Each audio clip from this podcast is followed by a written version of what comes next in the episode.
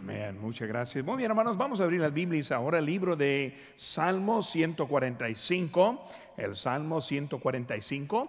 Y hermanos, pueden, tomar, pueden ponerse de pie mientras que leemos ahora la lectura de la palabra de Dios. Salmo 145 y vamos a comenzar con versículo número 1. Entrando, debe tener ahí en la mano este, las notas para este mensaje y así como estamos aprendiendo de los fundamentales, este, que son fundamentos que son tan importantes, este, especialmente en el tiempo en donde estamos viviendo actualmente. Salmo 105, versículo número 1, me siguen con la vista, dice, te exaltaré, mi Dios, mi rey, y bendeciré tu nombre eternamente y para siempre. Cada día te bendeciré y alabaré tu nombre eternamente y para siempre. Grande es Jehová y digno de suprema alabanza, y su grandeza es inescrutable. Generación a generación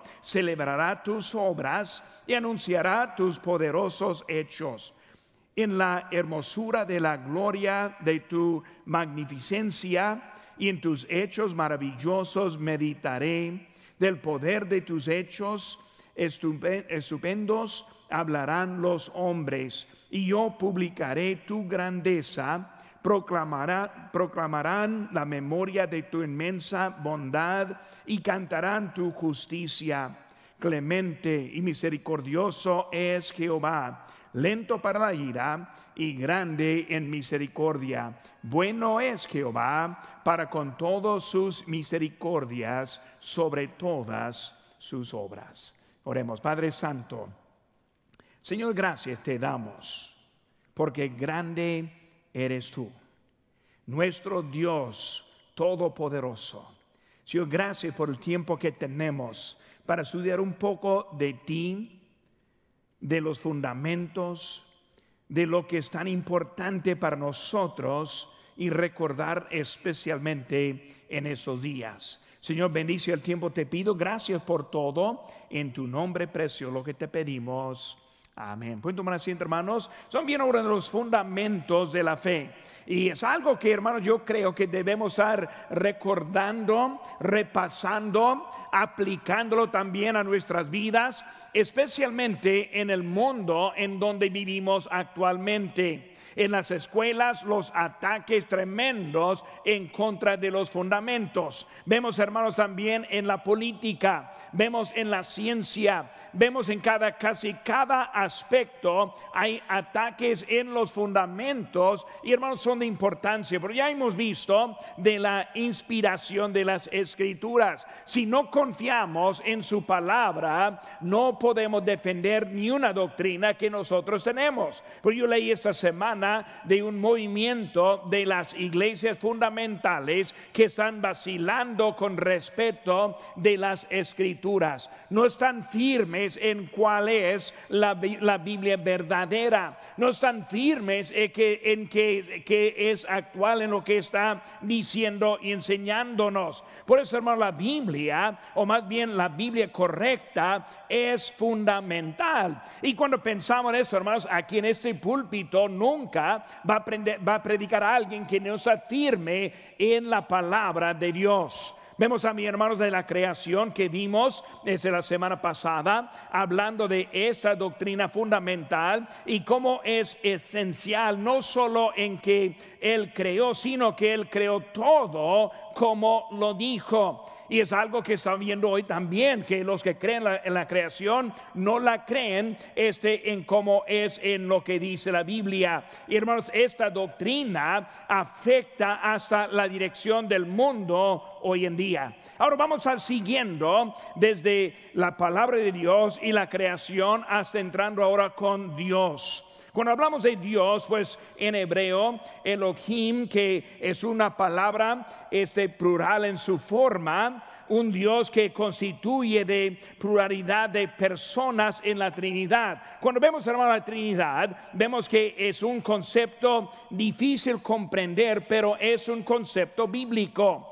Y muchas veces uno piensa, pues debo, debo entender todo para creer todo. Pero vemos que Dios dijo en Isaías 55 que mis pensamientos no son vuestros pensamientos, mis caminos, este vuestro camino, mis caminos, dijo Jehová, como son más altos los cielos que la tierra, así son mis caminos más altos que vuestros. Bueno, hermanos, hay que aceptar lo que dice Dios por la fe. Pues pensamos, hermanos, en eso. Vemos que en Dios el Padre, vemos unos conceptos falsos cuando pensamos en Dios el Padre.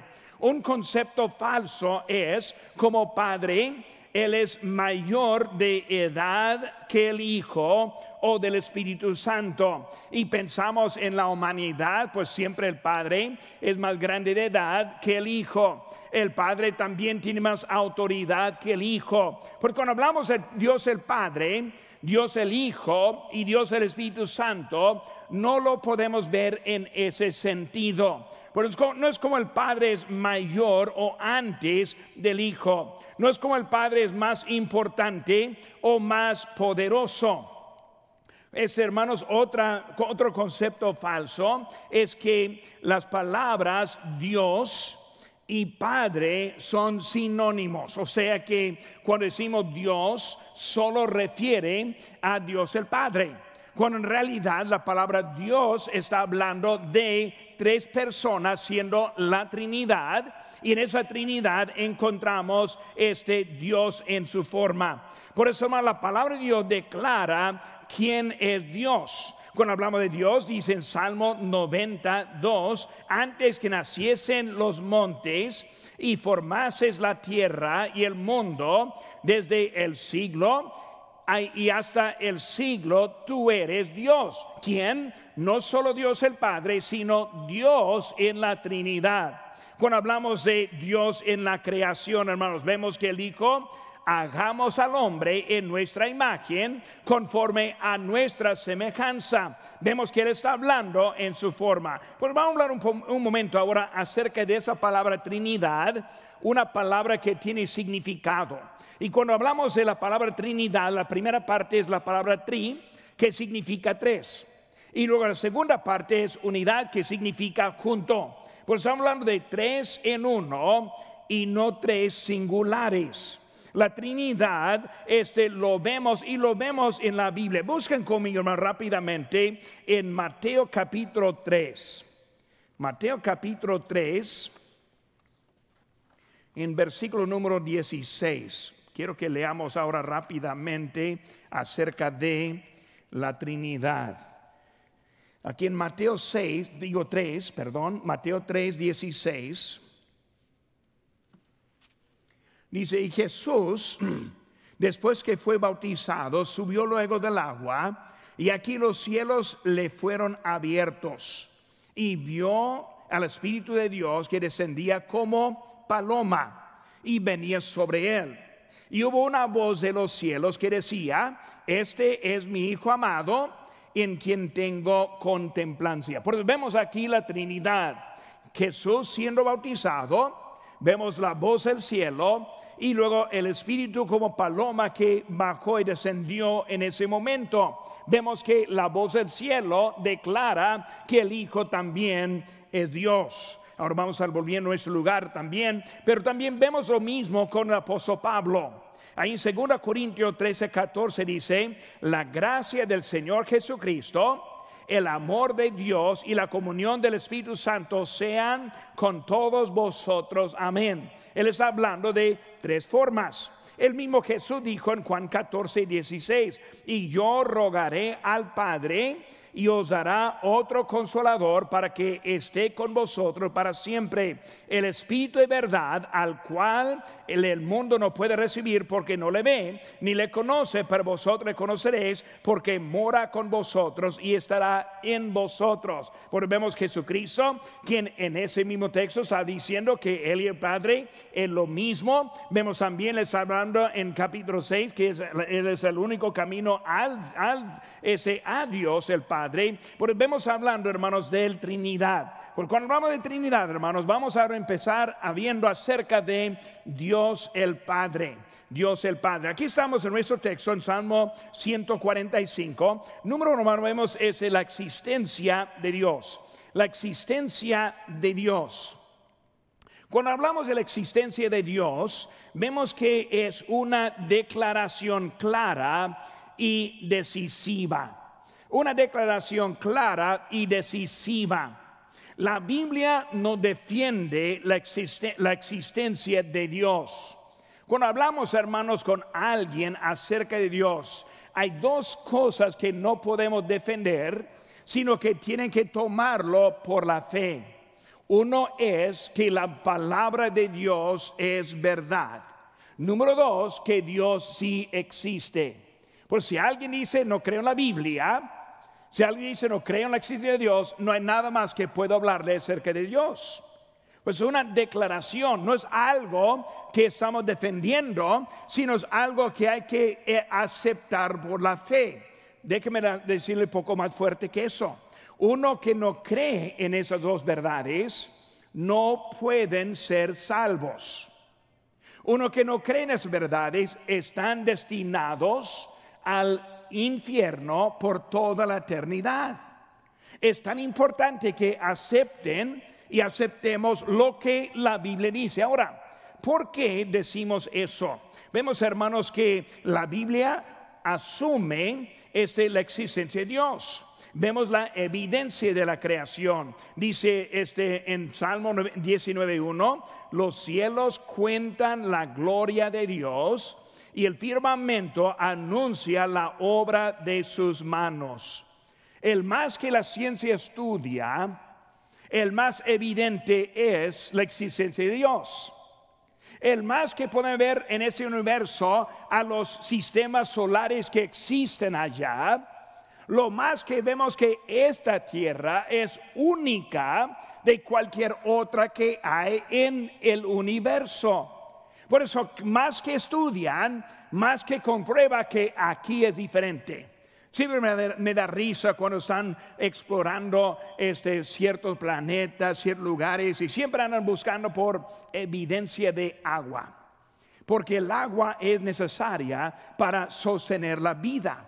Y por eso están buscando por evidencia, cuando en nuestro planeta 70% de la Tierra está cubierta por el agua. No es que estamos con evidencia, sino que hay agua en todas partes. ¿Para qué? Para mantener esta creación que hay. Por eso aquí estamos diciendo, hermanos, que los cielos cuentan la gloria de Dios. Es la evidencia, la evidencia de, de la vida en este mundo. También andan buscando evidencia de agua y también evidencia de vida en su forma bien sencilla. O sea, simplemente una amiba, algo bien pequeño. Cuando en nuestro planeta hay forma de vida de millones de formas que hay en todo el planeta. Porque vemos, hermanos, que lo que están buscando en evidencia, aquí lo tenemos en exceso. Por eso, hermano, déjeme decirle de esa forma, solo los ignorantes y simples niegan la existencia de Dios uno es muy, muy sensible que dice que todo eso es por casualidad. Nosotros si lo creemos por lo que dice, dice la Biblia, hermano, dice el necio en su corazón, no hay Dios. Por eso uno que dice que no existe Dios es un necio, es un ignorante, es un simple. Muy bien, por eso no quiero ofenderle, aunque a lo mejor les quiero ofender, para que ellos aprendan que algo muy importante, porque ese lugar llamado el infierno también existe y también el cielo existe y Dios no quiere que nadie vaya al infierno, sino que todos vayan al cielo, pero es importante entender eso. Por eso, hermanos, eh, este, este mundo, universo, declara la existencia de Dios. Ahora, la mayoría de nosotros sí confiamos en esa existencia. Pero vamos, hermanos, también que hay este, enemigos de Dios. Cuando vemos ese mundo, vemos que hay enemigos de Dios. Cuando hablamos de los enemigos, vemos el comunismo. Comunismo, el partido, la política, ese comunismo. Vemos que está en contra de Dios, denuncia la existencia de Dios.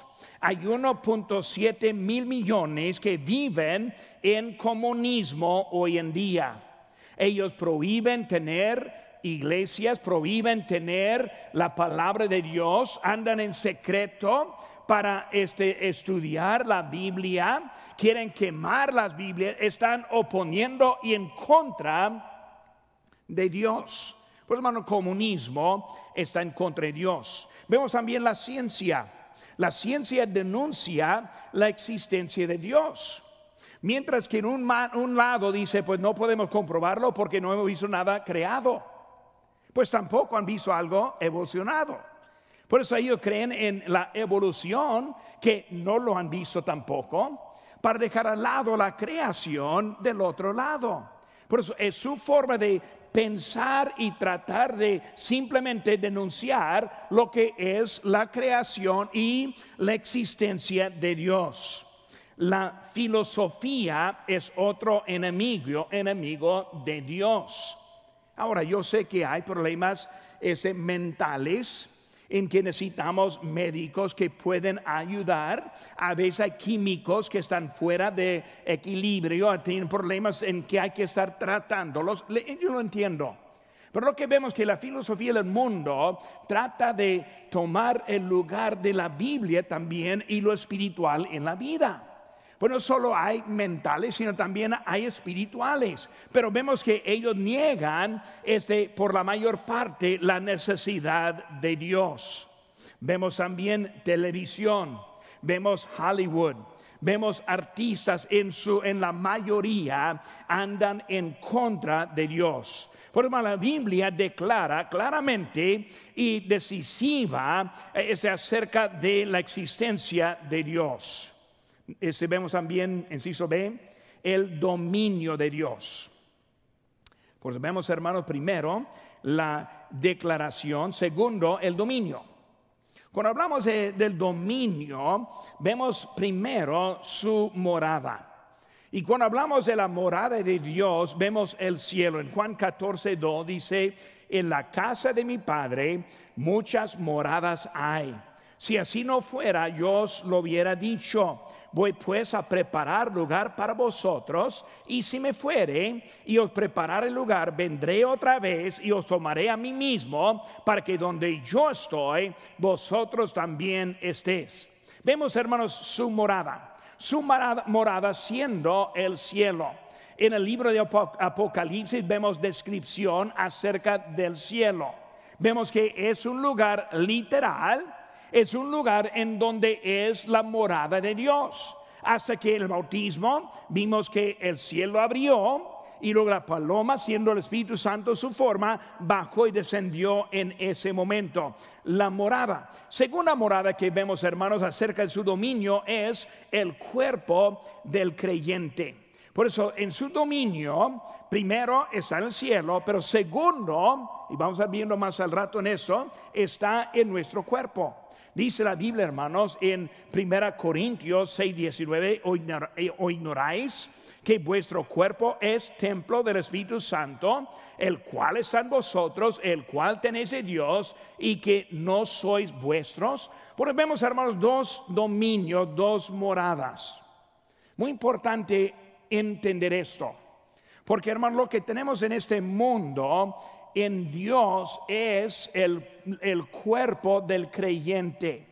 Por eso, más para pensar un momento. Lo que el evento que estamos esperando ahora es el evento del rapto. En el rapto, ¿quiénes son los que irán al cielo? Pues los creyentes.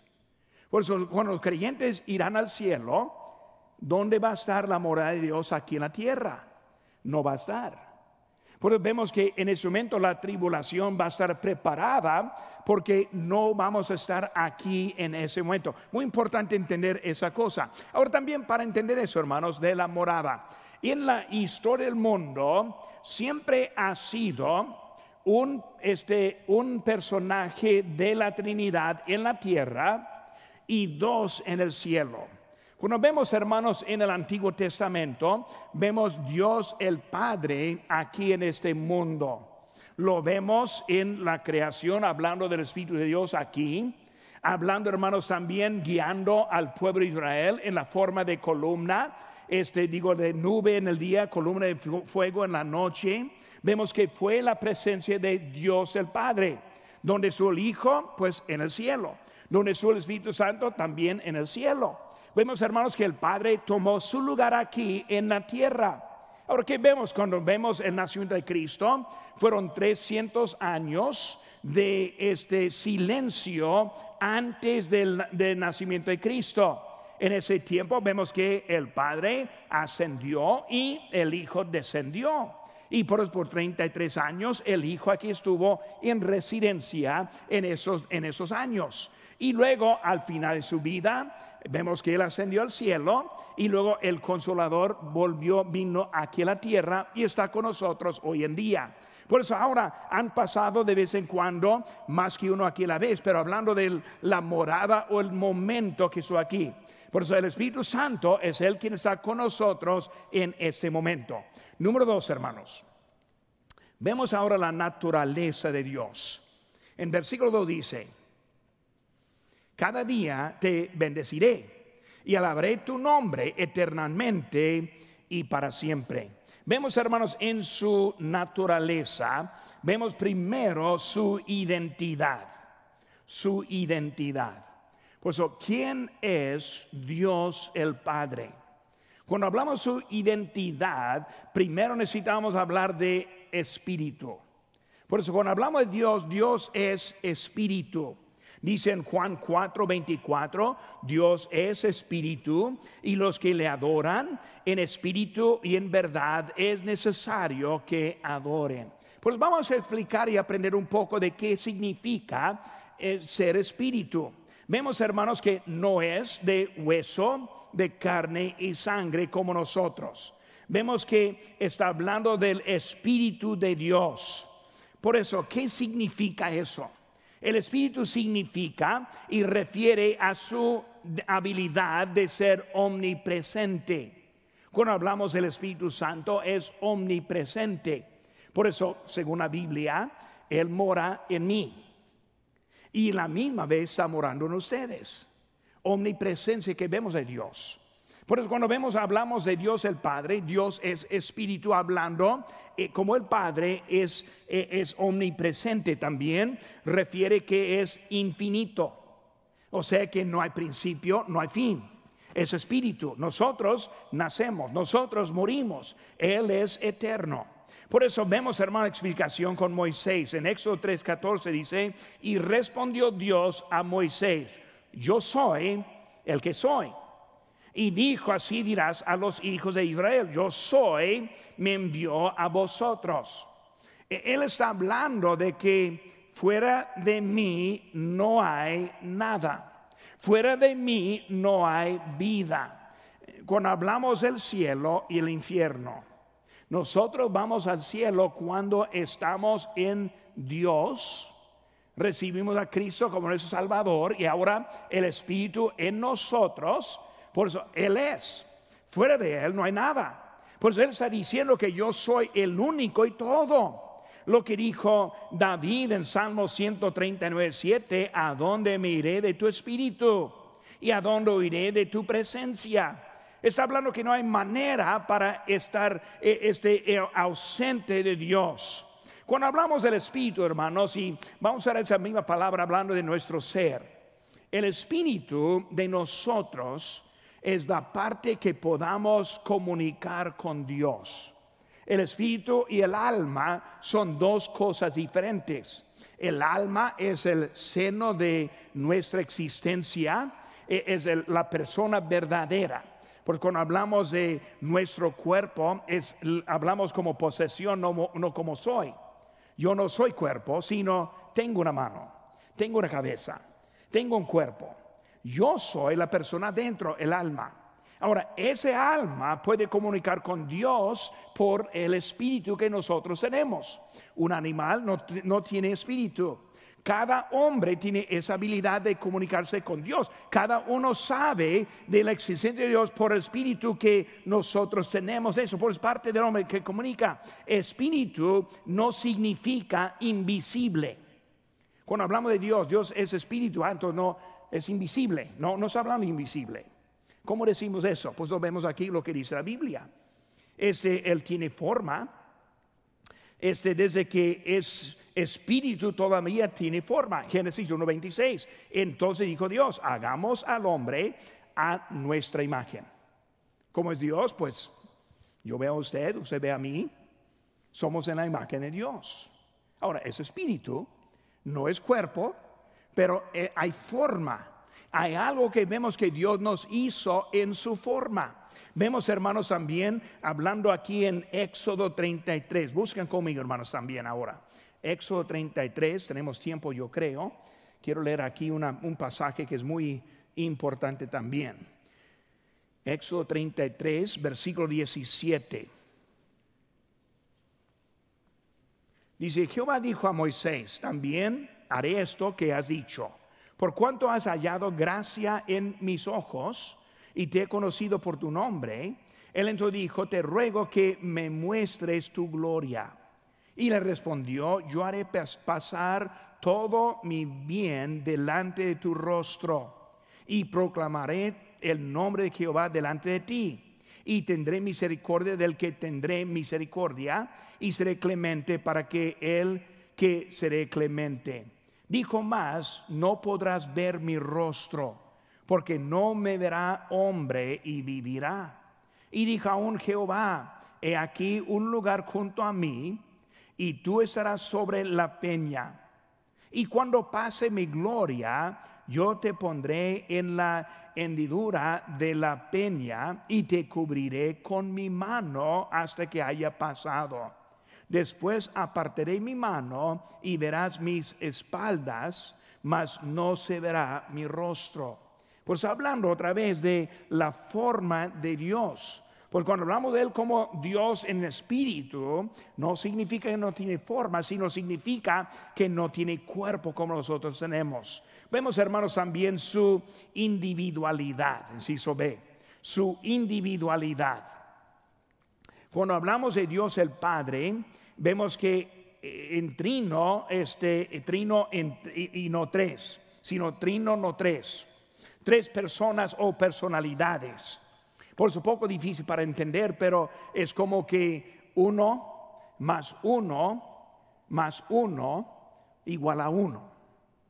Por eso vemos que Dios el Padre, Dios el Hijo, Dios el Espíritu, todavía es uno. Por vemos, hermanos, hablando de su individualidad. Él en su forma de padre, Él está guiando al pueblo de Israel. En la forma del, del Padre vemos que es la forma de nube, columna de fuego. Vemos como Padre, ahora Él está tomando liderazgo. Es Él quien este, creó al mundo con su palabra. Porque vemos que es el Padre en su individualidad que lo vemos también. Por eso, número tres, hermanos. Número tres. Vemos ahora la obra de Dios. Ahora en Salmo 145, versículo 3 dice, Grande es Jehová y digno de suprema alabanza, y su grandeza es inescrutable. Generación a generación celebrará tus obras y anunciará tus poderosos hechos. Vemos, hermano, la obra de Dios. Vemos primero el creador, el creador. Cuando habla de Dios, Él es el creador. El creador del universo que hemos hablado, todo lo que hay es de Él. Pues él hizo todo lo que hay, creador. No solo el universo, hermano, sino también el corazón. En Salmo 51, 10 dice, crea en mí, oh Dios, un corazón limpio y renueva un espíritu recto dentro de mí. Pero es Dios quien crea el corazón en nosotros. Ahora, hablando del corazón es otra cosa, no lo que está este, este, bombeando, lo que está, este, ¿qué es la palabra ahí? Pues que está moviendo la sangre, es la bomba. Este, no está hablando de esa bomba, está hablando ahora del corazón, o sea, la parte que Dios crea en nosotros, la parte hacia Él. Pues hermanos, es Él quien lo creó en nosotros. Nosotros sin Él no tenemos vida con Él. Sin Él no tenemos habilidad con Él. Sin Él no hay nada de nosotros que puede identificarse con Él. Pues como el mismo Dios que creó ese universo también creó nosotros el corazón. Él es el quien puso todo que hay en su lugar. O sea, hablando de lo que hay en material, igual como hablando de nosotros como seres humanos, creador, creador. Pero también se ve, es el sustentador, sustentador. Hermanos, Él sostiene la creación. E, e, en este momento, este, el mundo está en este, temores tremendos de que nuestro planeta va a acabarse con nosotros. Hay que, hay que no quemar nada más. Hay que vivir aquí sin contaminar, si no, vamos a desaparecer. Alguien dijo hace como 20 años que en 10 años iba a acabar este, el país si no terminaba y todavía sigue. No estamos más cerca de este, deshacer como que antes, pero el mundo está tan preocupado de que vamos a deshacernos. Hermanos, no es posible acabar esta creación. ¿Por qué? Porque Dios es el que sostiene. Dios lo puso, Dios lo quita. No hay nada que pueda ser en eso. Ahora, no estoy hablando de descuidar. Yo estoy a favor de descuidar. Me gusta, digo de cuidar. Me gustaría encontrar los que están tirando colchones en las calles aquí. Si quieren estar haciendo, haga algo en eso. Hermanos, debemos cuidar la creación que tenemos. Yo no tiro nada en el suelo, lo tiro en una canasta. ¿Por qué? Quiero cuidar esta creación. Yo estoy regando mis plantas. ¿Para qué? Para que sigan viviendo. Porque yo soy de acuerdo con cuidar, pero hermano, no significa que lo podemos acabar. No es posible acabar lo que Dios ha puesto aquí. Y el pobre mundo hoy en día, los que están en temores de eso, Él sostiene, Él sostiene el corazón. Por eso cuando hablamos, hermanos, de la seguridad del creyente, aquí entramos en lo mismo. El mismo Dios que ha estado cuidando esta creación es el mismo Dios que está cuidando nuestro corazón. Nos dio la salvación, no hay nada que pueda hacer para quitar la salvación, porque es Él quien la cuida, quien la cuida. Yo no hice nada para tenerla. Él murió en la cruz del Calvario. Él hizo sacrificio. Él me dio como regalo. Por eso como la creación es de Él, también el corazón es de Él. Por eso también demuestra la seguridad del creyente, creyendo y confiando en nuestro Dios. Porque vemos, hermanos, que Él es en su obra. Ahora hemos visto la existencia, naturaleza, la obra. Número cuatro, hermanos, la esencia de Dios. Versículo 5. En la hermosura de la gloria de tu magnificencia, y en tus hechos maravillosos meditaré. Del poder de tus hechos estupendos hablarán los hombres, y yo publicaré tu grandeza. Porque vemos, hermanos, en la esencia de Dios, número uno, vemos su grandeza, su grandeza. Hermanos, su esencia refiere quién es, su grandeza. Habla de sus atributos. No hay tiempo para estar hablando en cada uno. Creo que lo tiene ahí en sus notas. Dios es eterno, omnipotente, omnipresente, inmutable, omnisciente, santo, justo. Dios es todo. Vemos, hermanos, en su grandeza. Por eso, cuando hablamos de su esencia, no hay nadie que iguala a Dios. Satanás un día quiso subir a Dios en el cielo y fue tirado, fue corrido. Junto con él los demonios, digo, eran ángeles de ese tiempo que cayeron con él, hoy en día son los demonios. En Apocalipsis él va a tratar de enfrentar otra vez y no va a ganar por la grandeza de Dios. Hablando en su esencia, estamos sirviendo y adorando el más grande que hay. Fuera de Él no hay nada. La grandeza de nuestro Dios, infinito en su santidad, infinito en su grandeza, infinito en su perfección, hablando de nuestro Dios, su esencia. También, en Ciso B, vemos su gracia, su gracia. Versículo 8.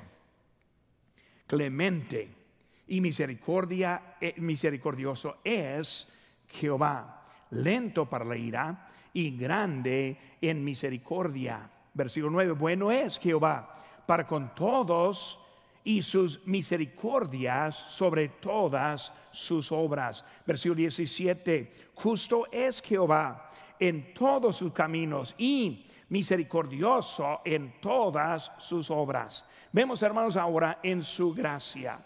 Cuando hablamos de la gracia de Dios, la gracia que significa el favor no merecido o inmerecido, hablando de que nosotros no merecemos nada de Dios. Somos pecadores, somos perdidos, no hay nada que pueda ser para agradar a Dios en ningún sentido.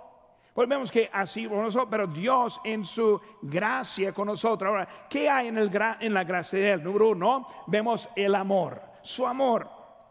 Dice en 1 Juan 4:8, el que no ama no ha conocido a Dios. ¿Por qué? Porque Dios es amor. Estoy hablando con mi hija Jennifer y hay una persona que ella y yo conocemos. Ni le voy a decir de dónde vive ella para que no saber nada. Pero en esa persona está llena de odio. Llena de odio. Dice que es cristiana. Yo lo dudo. Porque nunca en mi vida he conocido a alguien con odio. Disgusto sí, odio no. Odio. Odio significa cuando se levanta la mañana piensa, ojalá que fuera muerto. Eso es el odio. Consumida de maldad. Por eso, hablando de esa persona, yo me imagino que esa persona está endemoniada. Vemos, hermanos, que lo opuesto de eso es el amor.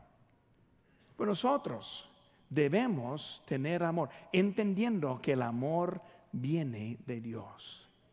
Piense por un momento. Si alguien tomara a su hijo para golpearlo, para azotarlo, para clavarlo en una cruz, para matarlo, ¿cómo respondería a esa persona?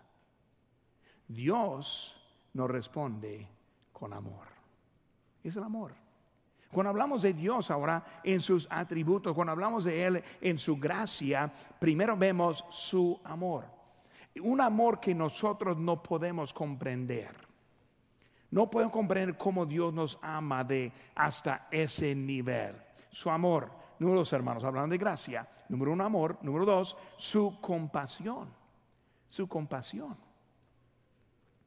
Cuando veo el pueblo de Israel tantas veces en rebelión contra Dios y déjeme lo mato. Y luego dice David se arrepintió en su compasión, compasión. Como la gallina, ese queriendo cuidar.